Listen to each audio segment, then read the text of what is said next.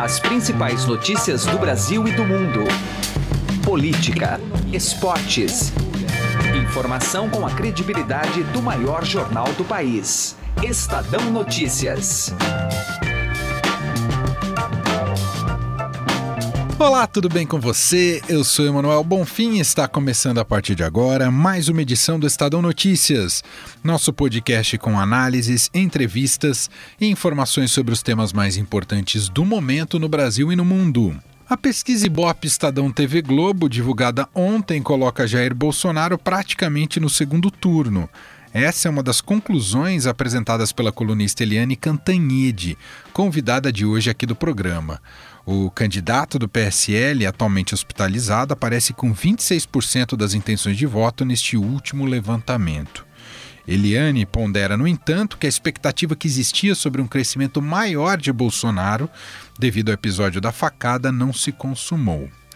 Neste bate-papo, a jornalista ainda comenta sobre o potencial de Fernando Haddad, que acaba de ser oficializado como candidato do PT, a desidratação de Marina Silva, da Rede, o voto útil pregado por Ciro Gomes, do PDT, e Geraldo Alckmin, do PSDB, e os cenários para o segundo turno das eleições. Está imperdível. Confira ainda nesta edição uma análise sobre os rumos da presidência no Supremo Tribunal Federal. O ministro Dias Toffoli assume nesta quinta-feira o comando da corte sob a desconfiança de que seu lastro político-ideológico poderá interferir nas pautas do Supremo. Conversamos sobre o assunto com a advogada constitucionalista Vera Chemin. O programa ainda conta com a tradicional coluna direta ao assunto com os comentários de José Neumann e Pinto. Esse é o Estadão Notícias. Seja bem-vindo e boa audição. Oi, eu sou a Carolina Ercolim, jornalista do Grupo Estado. E domingo tem novidade. A gente vive num mundo mais conectado do que nunca. É bom? E eu tinha isso desde criança. Deixamos de ler livros, de curtir as férias, de dormir para não perder contato com a rede. Olha, isso aí. Eu achava que só eu tinha isso. E a hora que eu descobri, e tem gente que já comentou que se excita. que eu acho bem estranho também, porque eu nunca senti excitação com SMR. Mas e se as telas que alimentam nossa ansiedade também fossem capazes de disparar sensações que nem sabíamos existir? Ai, que barulhinho gostoso. E se o passaporte para o mundo sem estresse fosse um ruído? Ou vários? Um sussurro. No próximo domingo, desvendamos os sons que prometem vencer a insônia, um mal que atinge quase metade dos brasileiros. Uma edição extraordinária do Estadão Notícias te conduz a uma viagem sonora ao maravilhoso mundo do ASMR. É neste domingo, nos aplicativos de podcast e no portal do Estadão. Estadão Notícias. Eleições 2018. Nosso contato agora é com Brasília, com Eliane Cantanhede, colunista aqui do Estadão, também da Rádio Dourada. A gente vai repercutir os números da pesquisa Ibope Estadão e TV Globo sobre a corrida presidencial. Tudo bem com você, Eliane? Olá, Emanuel. Olá, ouvintes. Bom, Eliane, temos aí um Jair Bolsonaro, candidato do PSL consolidado, cristalizado na liderança, subiu 4 pontos percentuais e agora 26% das intenções de voto. E depois um blocão ali na segunda colocação, segundo essa pesquisa. Qual a análise que você faz, Eliane? A primeira constatação, tanto em relação ao IBOP quanto ao Datafolha que saiu na véspera, é que Jair Bolsonaro, candidato do PSL, está consolidado na liderança das pesquisas. Ele é provavelmente um candidato assim praticamente certo no é, segundo turno dessas eleições. Ele manteve essa dianteira durante é, longo período, os votos dele estão bem cristalizados e bem pulverizados entre as regiões. Agora, é importante notar que mesmo no IBOP de São Paulo e no IBOP nacional de ontem, o Bolsonaro não disparou como se previa, né, ou se temia, dependendo do lado da ótica dessa eleição. O Bolsonaro não disparou a partir da facada da fatídica quinta-feira passada. Ele se manteve subindo, né? Ele continua subindo, mas é, não dispara. Tem 24% é, por cento no Datafolha, 26% no Ibope, é, mantendo a liderança. Os outros todos estão muito embolados e é interessante que o Ciro Gomes, que vinha subindo, né, pelo Datafolha, ele sobe ele sobe três pontos. Pelo Ibope, não. Pelo Ibope, pelo contrário, o Ciro Gomes recua de 13 para 11. E a Marina Silva, pelos dois institutos, tanto uh, Datafolha quanto Ibope, a Marina ela vai é, desidratando e ela pelo Ibope ela já está com 9% atrás do Ciro Gomes disputando o segundo lugar do primeiro turno e empatada com uh, Geraldo Alckmin. Tanto Marina quanto Geraldo Alckmin do PSDB tem 9%, é, segundo o Ibope. E logo atrás, bem encostadinho, com apenas um ponto de diferença, vem o Fernando Haddad.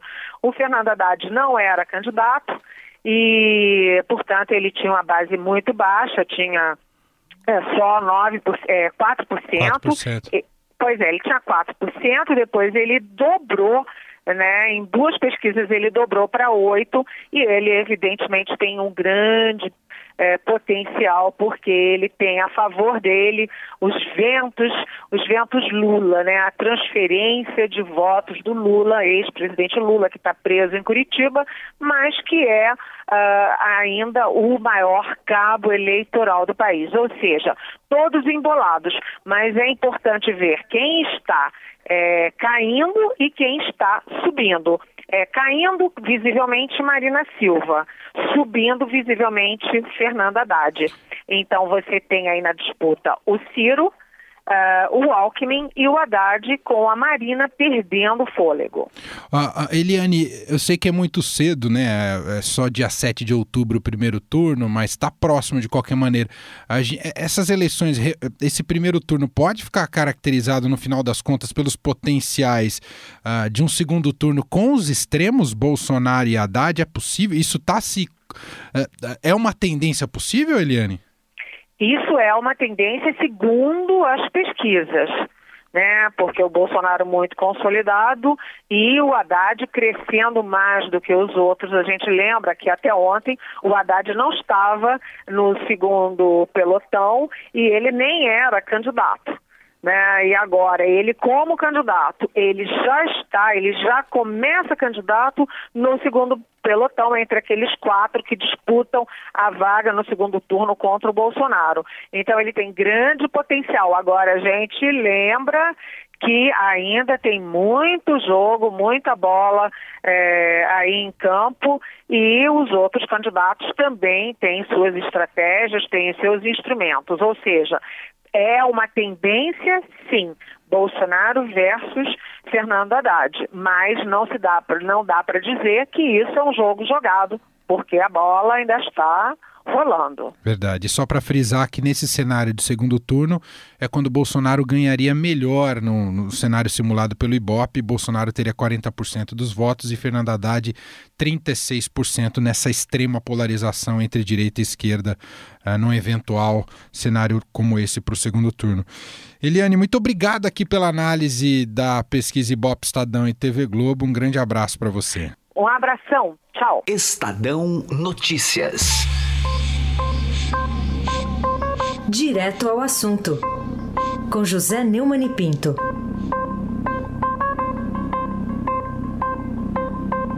Como milhões de brasileiros, ouvi estupefato os áudios que a Polícia Federal colheu do depoimento do delator premiado Antônio Palocci. É, os áudios são chocantes, absolutamente contundentes e deixa claro o óbvio, que o Lula não apenas estava completamente por dentro do esquema de propinas da Odebrecht e de outras empresas, né? inclusive a, a, que vendeu, a que não vendeu, a empresa francesa que não vendeu os jatos da FAB, e como até o comandava pessoalmente, o Palocci fez questão de dizer isso. Você pode me dizer, é, mas prova não tem nenhuma. De fato, o Palocci não apresentou provas e por isso mesmo, até hoje, ele não conseguiu que a delação premiada dele fosse homologada. Mas eu gostaria de fazer uma observação a respeito da consequência disso. A consequência disso é aquela negação feita pela defesa do Lula e pela defesa da Dilma, dizendo que o Palocci é um mentiroso e que está tentando usar isso aí para favorecer a possibilidade de uma redução de pena para os seus algozes. Eu queria lembrar que o Palocci não é um inimigo, não é um adversário do PT. E que no PT e nos governos Lula e Dilma ele não era um Zé Mané, um João qualquer. Não. Palocci foi o coordenador da campanha do Lula e foi ministro da Fazenda do Lula. Caiu por corrupção e é por isso que está podendo fazer delação premiada. Foi também o chefe da campanha da Dilma e o chefe da Casa Civil do começo do governo Dilma. Caiu por corrupção. Agora, quem escolheu o Palocci para esses cargos? Fui eu? Foi você? Foi o Zé Mané da esquina e da favela? Não, foram os ex-presidentes Lula e Dilma, correligionários dele no PT. Então, aí você julga, é, primeiro, o cinismo dessa resposta das defesas e dos seus clientes, que simplesmente são os responsáveis pelas artes e artimanhas do delator premiado. É ou não é? Zé Neumann e Pinto, direto ao assunto. Estadão Notícias. Nesta quinta-feira, o ministro Dias Toffoli assume a presidência do Supremo Tribunal Federal para um mandato de dois anos após a gestão da ministra Carmen Lúcia. Aos 50 anos, Toffoli uh, será o ministro mais novo a presidir, de idade a presidir a corte. E a gente vai conversar um pouco mais sobre o que esperar dessa nova gestão e qual o perfil da, dessa nova gestão. A gente vai ter um papo com a advogada constitucionalista Vera Chemin. Tudo bem, doutora Vera? Obrigado por nos atender. Ah, tudo bem e você? Não, tudo, fica à vontade. Doutora Vera, primeiro, o STF nos últimos anos tem ficado não só conhecido na vida pública do país, mas tem sido colocado como uma corte dividida de posições, uma corte polarizadas nas suas posições. O Toffoli pode ampliar esse, esse racha, digamos assim, no STF, ou ele pode trazer uma, uma maior coesão aí entre os ministros, doutora? O que podemos esperar? Eu tenho a impressão que o ministro Dias Toffoli e, e, nós podemos considerar que ele tem duas faces. Eu, eu, eu, sinceramente, não saberia precisar a qual que vai prevalecer. É, o que, que eu quero dizer com isso?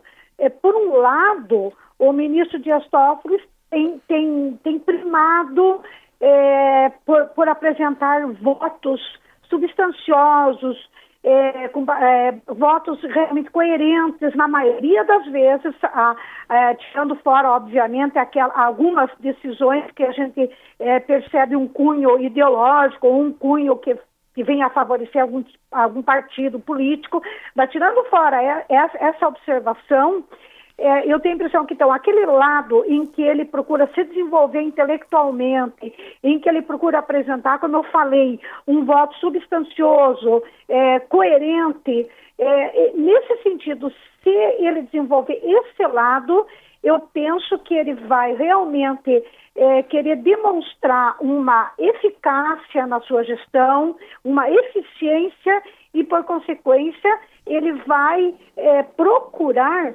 harmonia é, na relação entre os ministros da corte. É o que se espera a princípio, até porque ele necessita é, de, desse, digamos assim, desse perfil é, para administrar, para tentar é, dar mais, maior credibilidade ao Supremo Tribunal Federal, que realmente, tempos recentes, tem sofrido muitos arranhões. Doutora, a, a Lava Jato uh, tem que ficar feliz ou triste com a chegada do Dias Toffoli, hein, doutora? Olha, eu diria que, a julgar pelo fato de que ao presidente do Supremo cabe escolher pela pauta dos processos a serem julgados, é, quando, ah, vou repetindo novamente, se esse lado político ideológico prevalecer no ministro Dias Toffoli, obviamente que a Operação Lava Jato sofrerá, sofrerá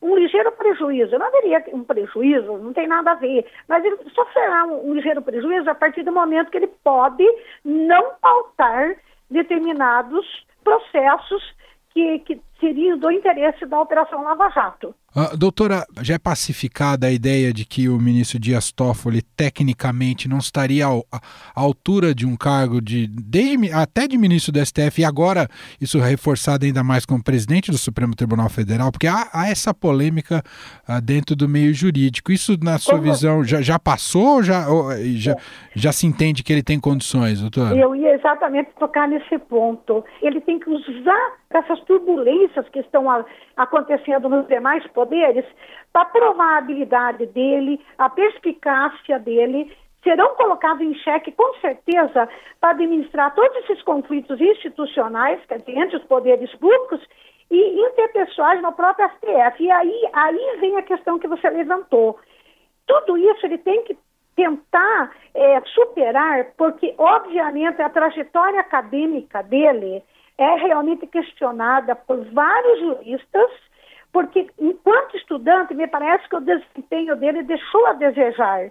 Então, ele, na, na minha opinião, ele terá que inteligentemente aproveitar-se dessa oportunidade para superar esses julgamentos e dissuadir os seus pais de que ele é capaz de não apenas dirigir uma corte constitucional de modo eficiente e eficaz, como principalmente prosseguir em sua luta acadêmica para demonstrar o seu crescimento intelectual, mesmo que tardio, que é realmente é, objeto de, de crítica feroz de ex-professores dele, de acadêmicos de maneira geral e dois, juristas de maneira geral. Muito bem, ouvimos a análise da advogada constitucionalista Vera Chemin conversando aqui com a gente sobre o ministro Dias Toffoli, que assume nesta quinta-feira a presidência do Supremo Tribunal Federal. Doutora, muito obrigado aqui pela análise, um grande abraço. Eu que agradeço, agradeço a você e aos ouvintes. Estadão Notícias. O Estadão e a Rádio Eldorado convidam para o segundo encontro do ciclo de palestras Repensando a Cidade, São Paulo em Transformação. Vem aí o segundo evento de uma série de debates com grandes nomes falando sobre o atual cenário de negócios e tendências na cidade. Depois do sucesso das palestras de Sérgio Zimmermann, CEO da Pets, e do vereador Policineto, prepare-se para acompanhar uma nova rodada agora com o Marco Suplicy fundador da Suplicy Cafés Especiais, que vai falar sobre as cafeterias como espaço de convivência na cidade, além da presença da marca em locais como o Mirante da 9 de Julho. Já o arquiteto Sérgio Atier, sócio do escritório Atier Von Hatt, revela o quanto as mudanças em diversas áreas estão impactando o mundo dos negócios e do trabalho, mudando a forma como são projetados os espaços para atender às necessidades e desejos das pessoas, atrair e reter talentos e gerar diferencial competitivo para as organizações. Anote na agenda porque no dia 13 de setembro, quinta-feira, às 19 horas, você pode estar com esses dois grandes nomes e saber mais sobre o universo dos cafés e também da arquitetura, sempre com dicas para quem quer investir e fazer bons negócios. Acesse agora mesmo o site da Vitacom, vitacom.com.br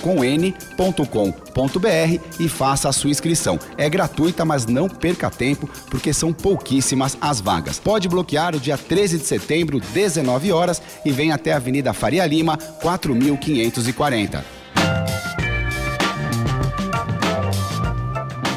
O Estadão Notícias desta quarta-feira vai ficando por aqui. Contou com a apresentação minha, Emanuel Bonfim, produção de Gustavo Lopes e montagem de Nelson Volter. O diretor de jornalismo do Grupo Estado é João Fábio Caminoto. De segunda a sexta-feira, uma nova edição deste podcast é publicada tem tudo no blog Estadão Podcasts. Estamos também presentes no Spotify, na Deezer e no Google Podcasts. E pode mandar um e-mail para a gente no podcast@estadão.com. Um abraço para você, uma excelente quarta-feira e até mais. Estadão Notícias.